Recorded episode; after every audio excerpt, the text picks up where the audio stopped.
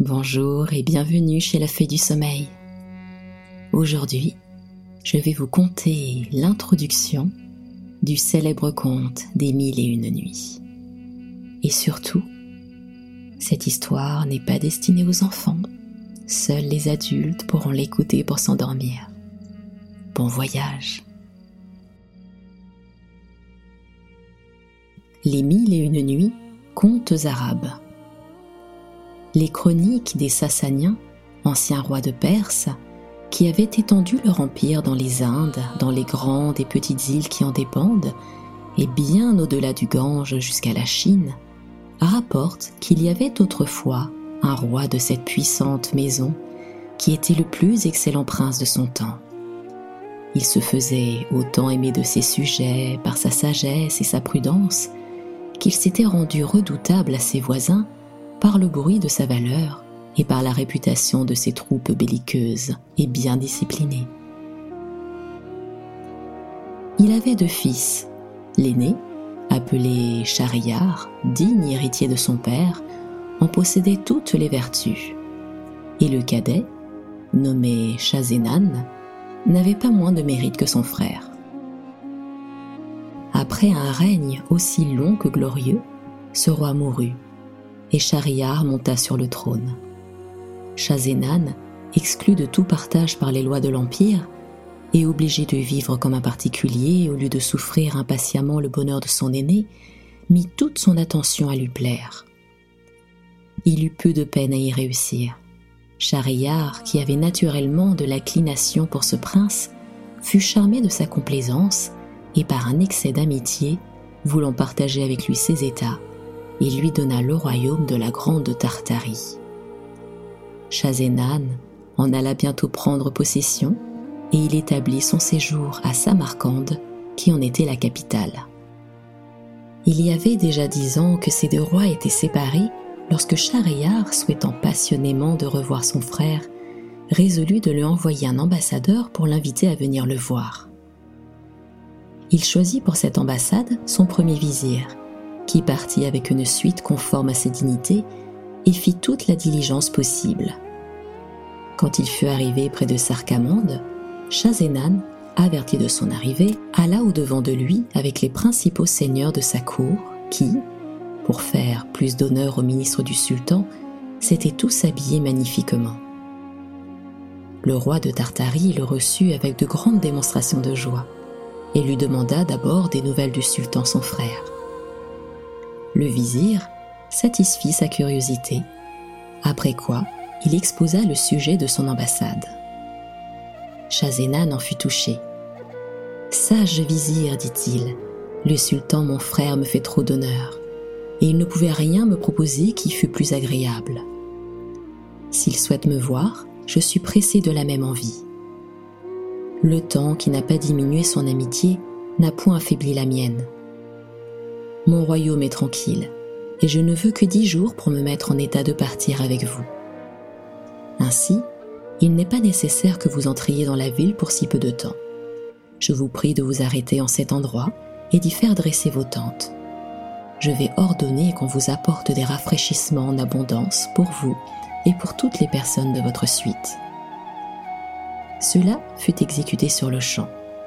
Le roi fut à peine entré dans Sarkamande que le vizir vit arriver une prodigieuse quantité de toutes sortes de provisions accompagné de régales et de présents d'un très grand prix.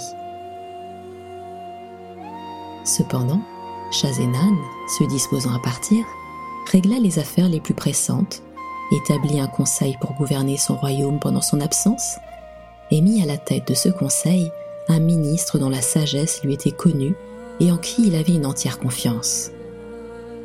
Au bout de dix jours, ses équipages étaient prêts.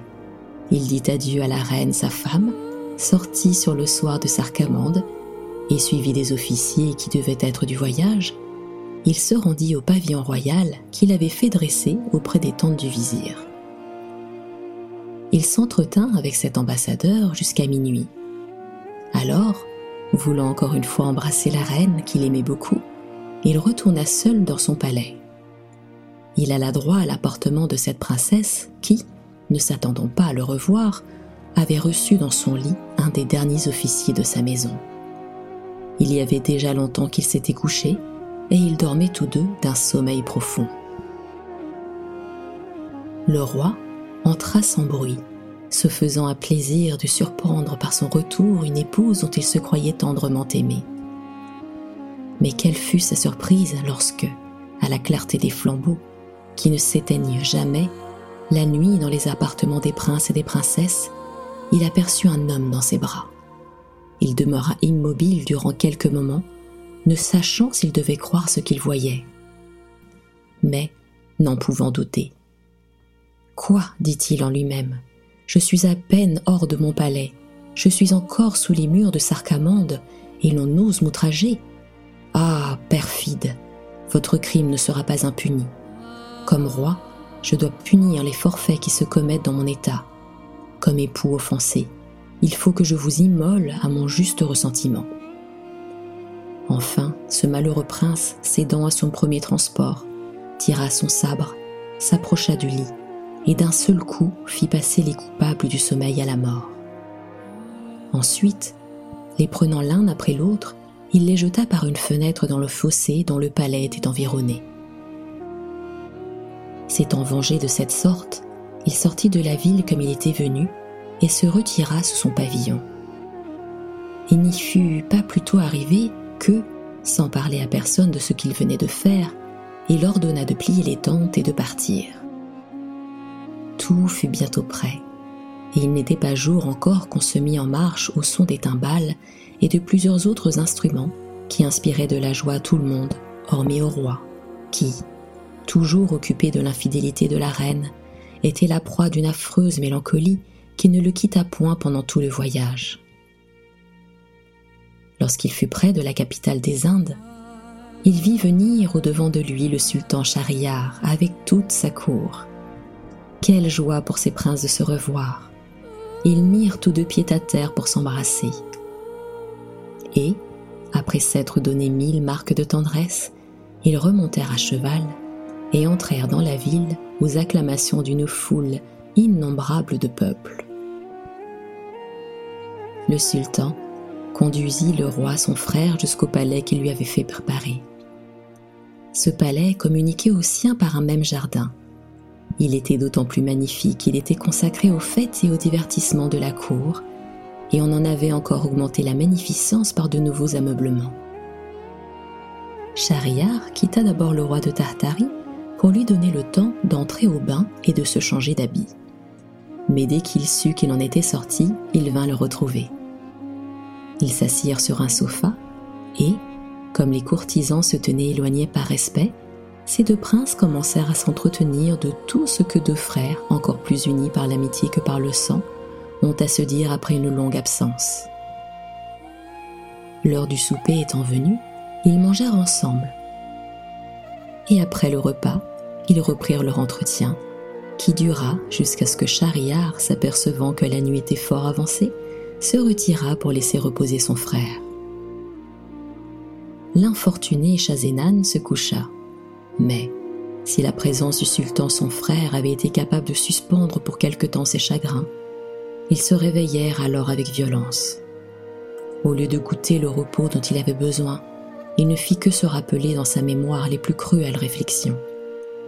Toutes les circonstances de l'infidélité de la reine se présentaient si vivement à son imagination qu'il en était hors de lui-même. Enfin, ne pouvant dormir, il se leva et, se livrant tout entier à des pensées si affligeantes, il parut sur son visage une impression de tristesse que le sultan ne manqua pas de remarquer. Qu'a donc le roi de Tartarie disait-il? Qui peut causer ce chagrin que je vois en lui? Aurait-il sujet de se plaindre de la réception que je lui ai faite? Non, je l'ai reçu comme un frère que j'aime, et je n'ai rien là-dessus à me reprocher.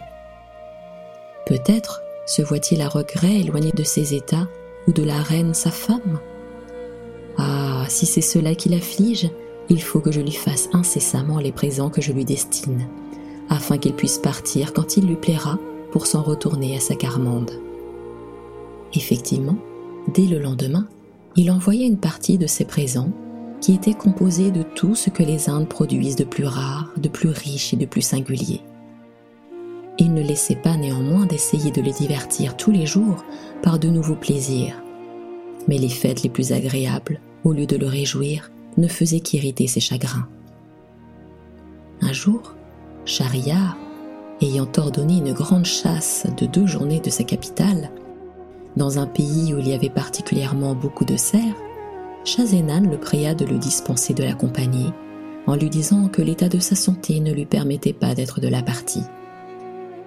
Le sultan ne voulut pas le contraindre, le laissa en liberté et partit avec toute sa cour pour aller prendre ce divertissement. Après son départ, le roi de la Grande Tartarie, se voyant seul, s'enferma dans son appartement. Il s'assit à une fenêtre qui avait vue sur le jardin. Ce beau lieu et le ramage d'une infinité d'oiseaux qui y faisaient leur retraite lui redonnaient du plaisir s'il eût été capable d'en ressentir. Mais, toujours déchiré par le souvenir funeste de l'action infâme de la reine, il arrêtait moins souvent ses yeux sur le jardin qu'il ne les levait au ciel pour se plaindre de son malheureux sort. Néanmoins, quelque occupé qu'il fût de ses ennuis, il ne laissa pas d'apercevoir un objet qui attira toute son attention. Une porte secrète du palais du sultan s'ouvrit tout à coup, et il en sentit vingt femmes, au milieu desquelles marchait la sultane, d'un air qui la faisait aisément distinguer. Cette princesse, croyant que le roi de la Grande Tartarie était aussi à la chasse, s'avança avec ses femmes sous les fenêtres de l'appartement de ce prince qui, voulant par curiosité les observer, se plaça de manière qu'il pouvait tout voir sans être vu. Il remarqua que les personnes qui accompagnaient la sultane pour bannir toute contrainte se découvrirent le visage, qu'elles avaient eu couvert jusqu'alors, et quittèrent de longs habits qu'elles portaient par-dessus d'autres plus courts. Mais il fut d'un extrême étonnement de voir que dans cette compagnie, qui lui avait semblé toute composée de femmes, il y avait dix hommes qui prirent chacun leur maîtresse. La sultane, de son côté, ne demeura pas longtemps sans amant.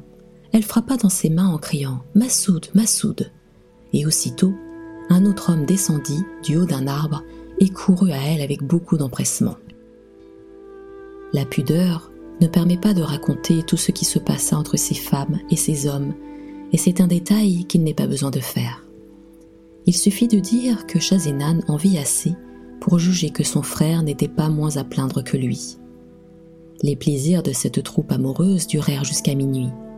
Ils se baignèrent tous ensemble dans une grande pièce d'eau qui faisait un des plus beaux ornements du jardin, après quoi, ayant repris leurs habits, ils rentrèrent par la porte secrète dans le palais du sultan, et Massoud, qui était venu de dehors, par-dessus la muraille du jardin, s'en retourna par le même endroit. Comme toutes ces choses s'étaient passées sous les yeux du roi de la Grande Tartarie, elles lui donnèrent lieu de faire une infinité de réflexions. Que j'avais peu de raison, disait-il, de croire que mon malheur était si singulier. C'est sans doute l'inévitable destinée de tous les maris, puisque le sultan mon frère, le souverain de tant d'États, le plus grand prince du monde, n'a pu l'éviter. Cela étant, quelle faiblesse de me laisser consumer de chagrin. C'en est fait le souvenir d'un malheur si commun ne troublera plus désormais le repos de ma vie. En effet, dès ce moment, il cessa de s'affliger, et, comme il n'avait pas voulu souper, qu'il n'eût vu toute la scène qui venait d'être jouée sur ses fenêtres, il fit servir alors, mangea de meilleur appétit qu'il n'avait fait depuis son départ de Sarcamande, et entendit même avec quelque plaisir un concert agréable de voix et d'instruments dont on accompagna le repas. Les jours suivants, il fut de très bonne humeur, et lorsqu'il sut que le sultan était de retour, il alla au-devant de lui et lui fit son compliment d'un air enjoué. Schahriar d'abord ne prit pas garde à ce changement. Il ne songea qu'à se plaindre obligeamment de ce que ce prince avait refusé de l'accompagner à la chasse. Et, sans lui donner le temps de répondre à ses reproches, il lui parla du grand nombre de cerfs et d'autres animaux qu'il avait pris et enfin du plaisir qu'il avait eu. Après l'avoir écouté avec attention, prit la parole à son tour. Comme il n'avait plus de chagrin qui l'empêcha de faire paraître combien il avait d'esprit, il dit mille choses agréables et plaisantes. Le sultan, qui s'était attendu à le retrouver dans le même état où il l'avait laissé, fut ravi de le voir si gai. Mon frère, lui dit-il, je rends grâce au ciel de l'heureux changement qu'il a produit en vous pendant mon absence. J'en ai une véritable joie, mais j'ai une prière à vous faire, et je vous conjure de m'accorder ce que je vais vous demander. Que pourrais-je vous refuser répondit le roi de Tartarie. Vous pouvez tout, Chazénan. Parlez, je suis dans l'impatience de savoir ce que vous souhaitez de moi. Depuis que vous êtes dans ma cour, reprit Chariard, je vous ai vu plonger dans une noire mélancolie, que j'ai vainement tenté de dissiper par toutes sortes de divertissements. Je me suis imaginé que votre chagrin venait de ce que vous étiez éloigné de vos états. J'ai cru même que l'amour y avait beaucoup de part, et que la reine de Sarcamande, que vous avez dû choisir d'une beauté achevée, en était peut-être la cause. Je ne sais si je me suis trompé dans ma conjecture, mais je vous avoue que c'est particulièrement pour cette raison que je n'ai pas voulu vous importuner là-dessus, de peur de vous déplaire.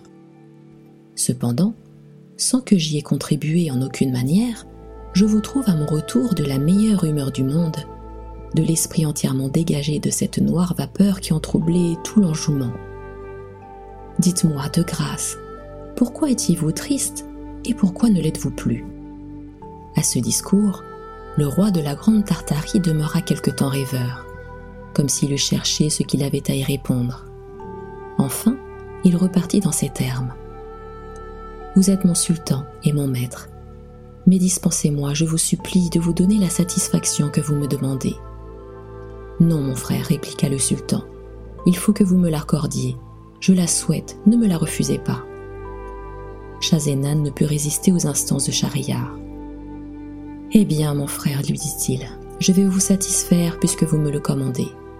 Alors, il lui raconta l'infidélité de la reine de Sarcamande, et lorsqu'il eut achevé le récit, Voilà, poursuivit-il, le sujet de ma tristesse. Jugez si j'avais tort de m'y abandonner. Ô frère, s'écria le sultan d'un ton qui marquait combien il entrait dans le ressentiment du roi de Tartarie.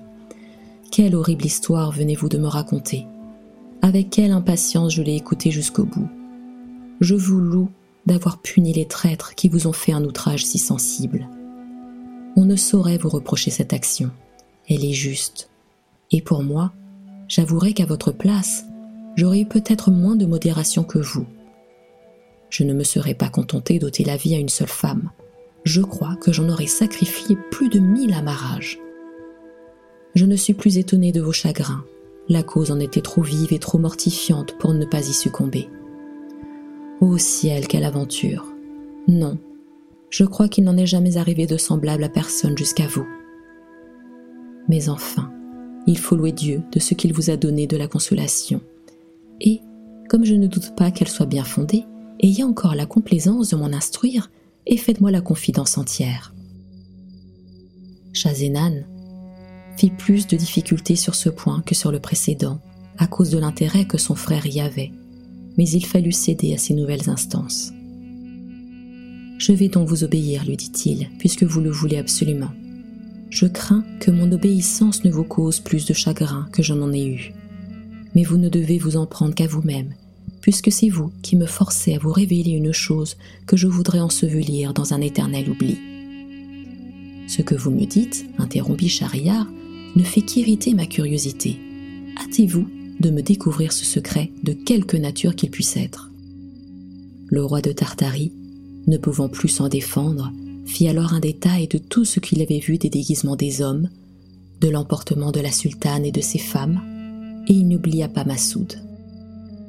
Après avoir été témoin de ces infamies, continua-t-il, je pensais que toutes les femmes y étaient naturellement portées et qu'elles ne pouvaient résister à leur porchant.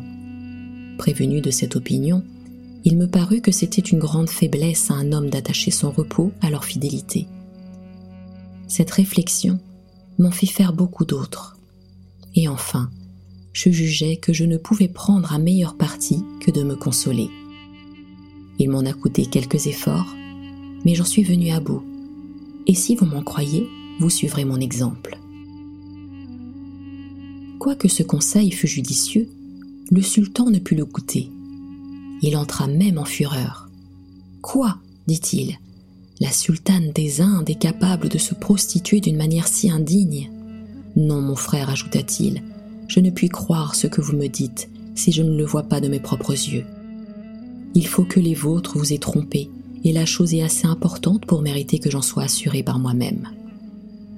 Mon frère, répondit Chazenan, si vous voulez en être témoin, cela n'est pas difficile. Vous n'avez qu'à faire une nouvelle partie de chasse, et quand nous serons hors de la ville avec votre cour et la mienne, nous nous arrêterons sous nos pavillons.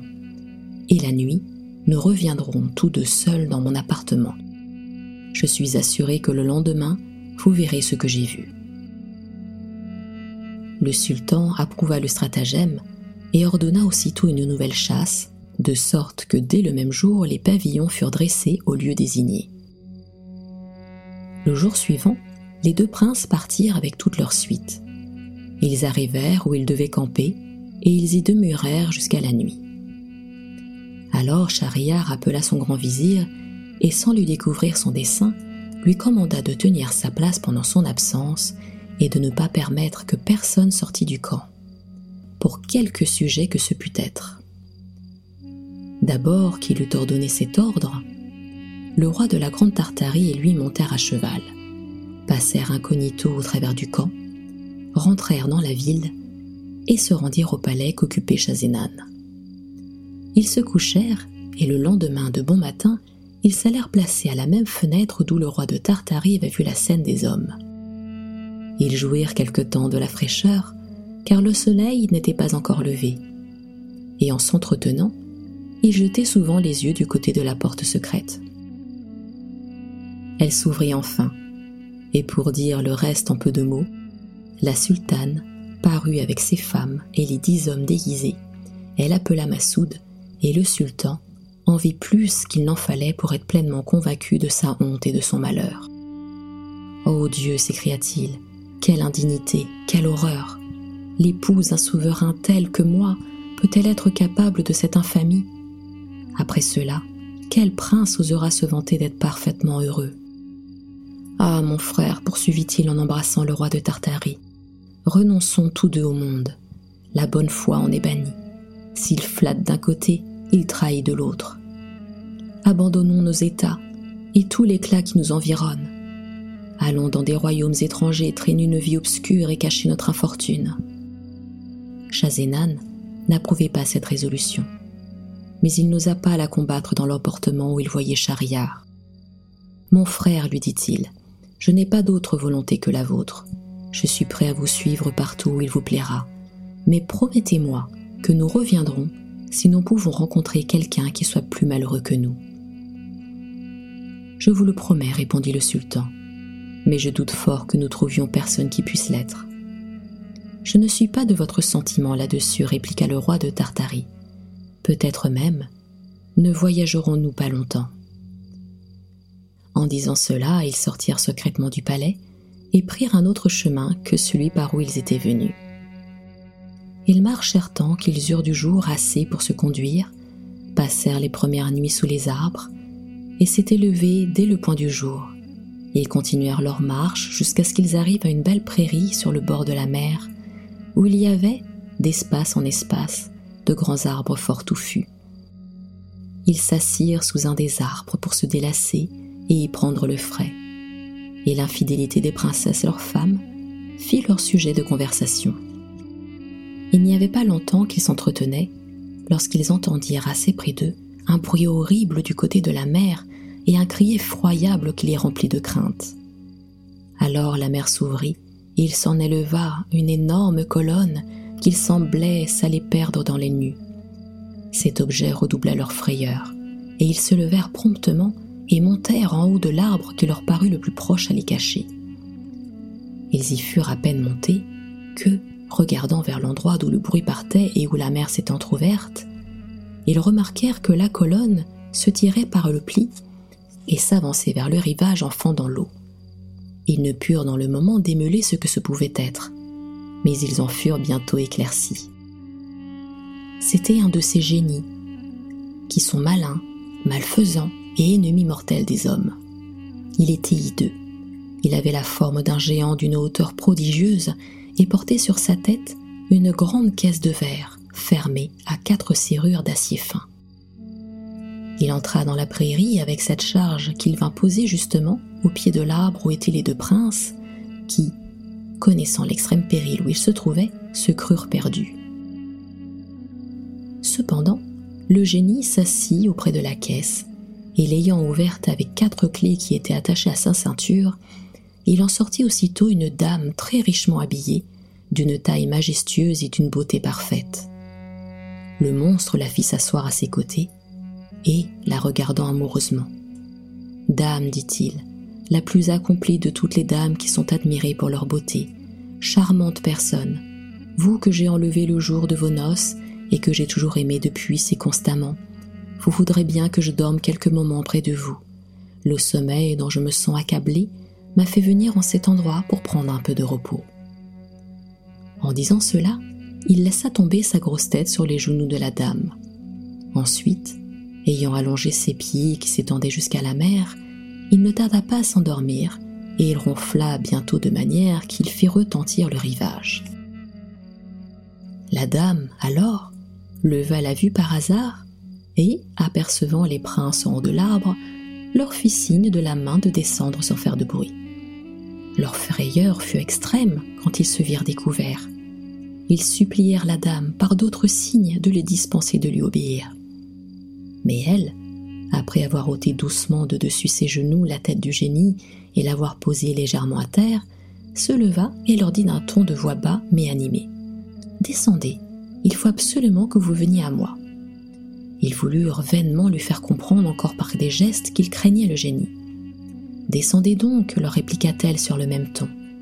Si vous ne vous hâtez pas de m'obéir, je vais l'éveiller et je lui demanderai moi-même votre mort.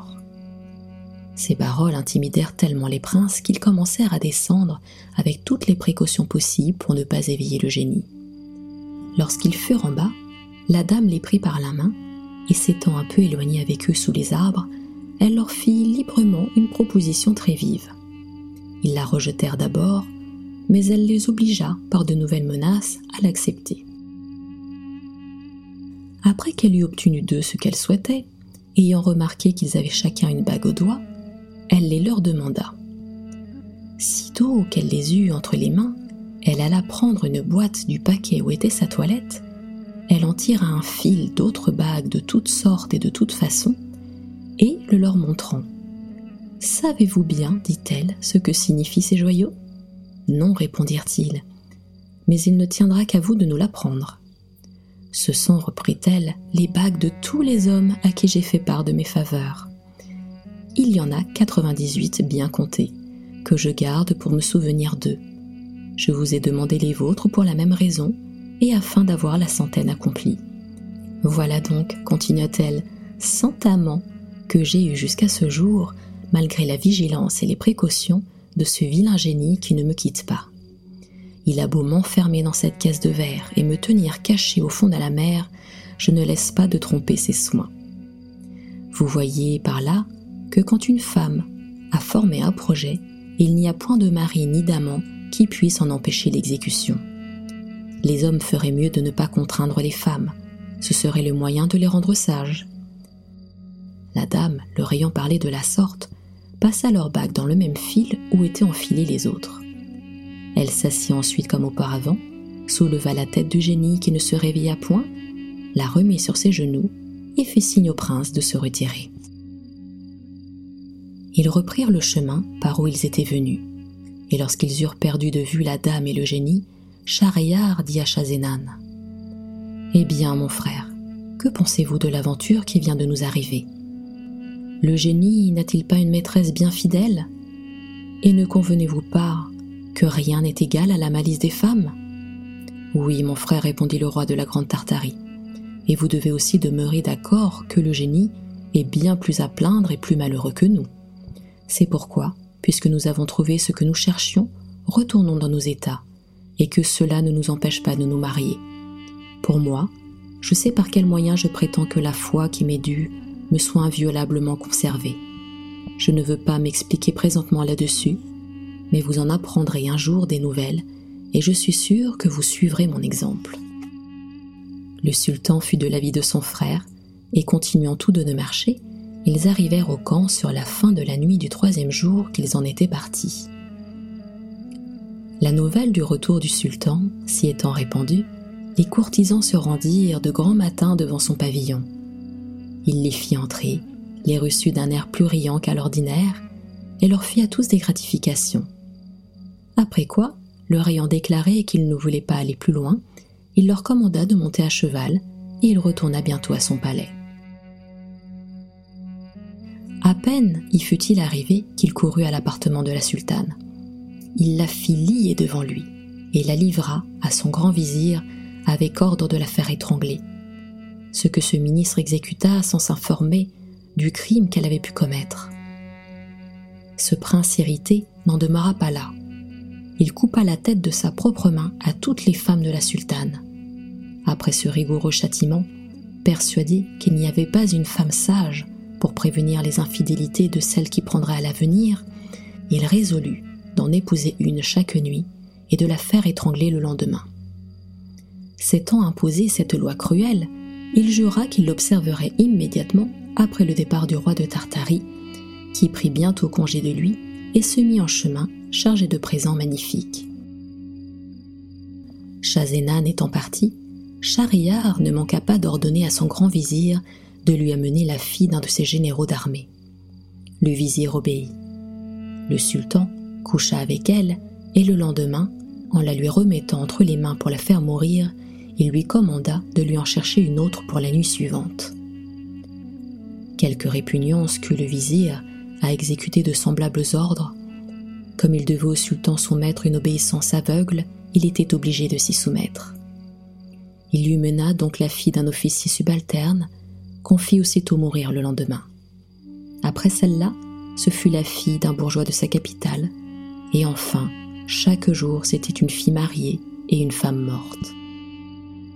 Le bruit de cette inhumanité sans exemple causa une consternation générale dans la ville. On n'y entendait que des cris et des lamentations. Ici, c'était un père en pleurs qui se désespérait de la perte de sa fille. Et là, c'était de tendres mères qui, craignant pour les leurs la même destinée, faisaient par avance retentir l'air de leur gémissement.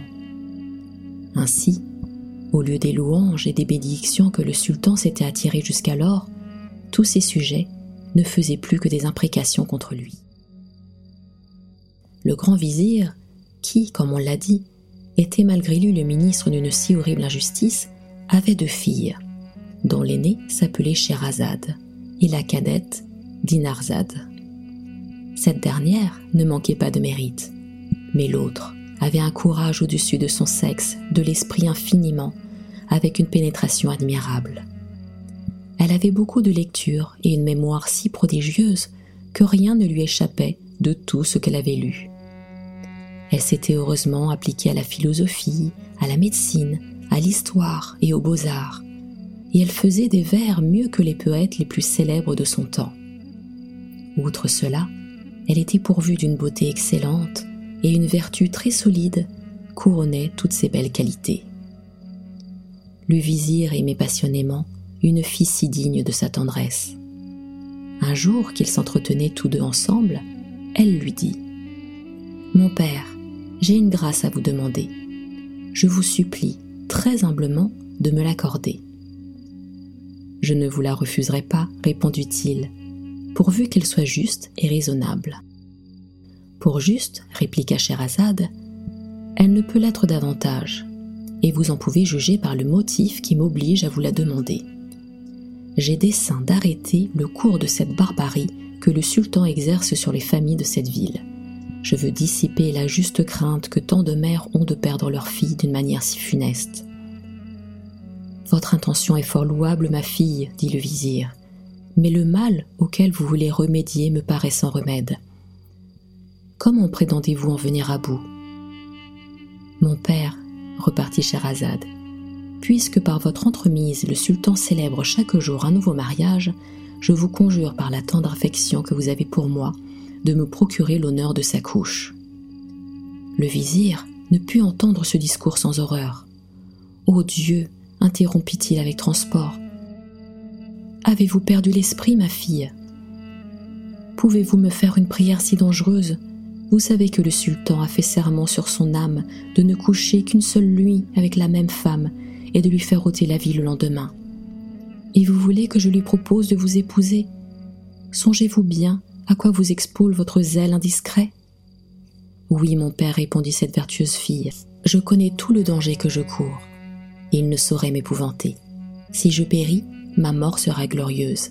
Et si je réussis dans mon entreprise, je rendrai à ma patrie un service important.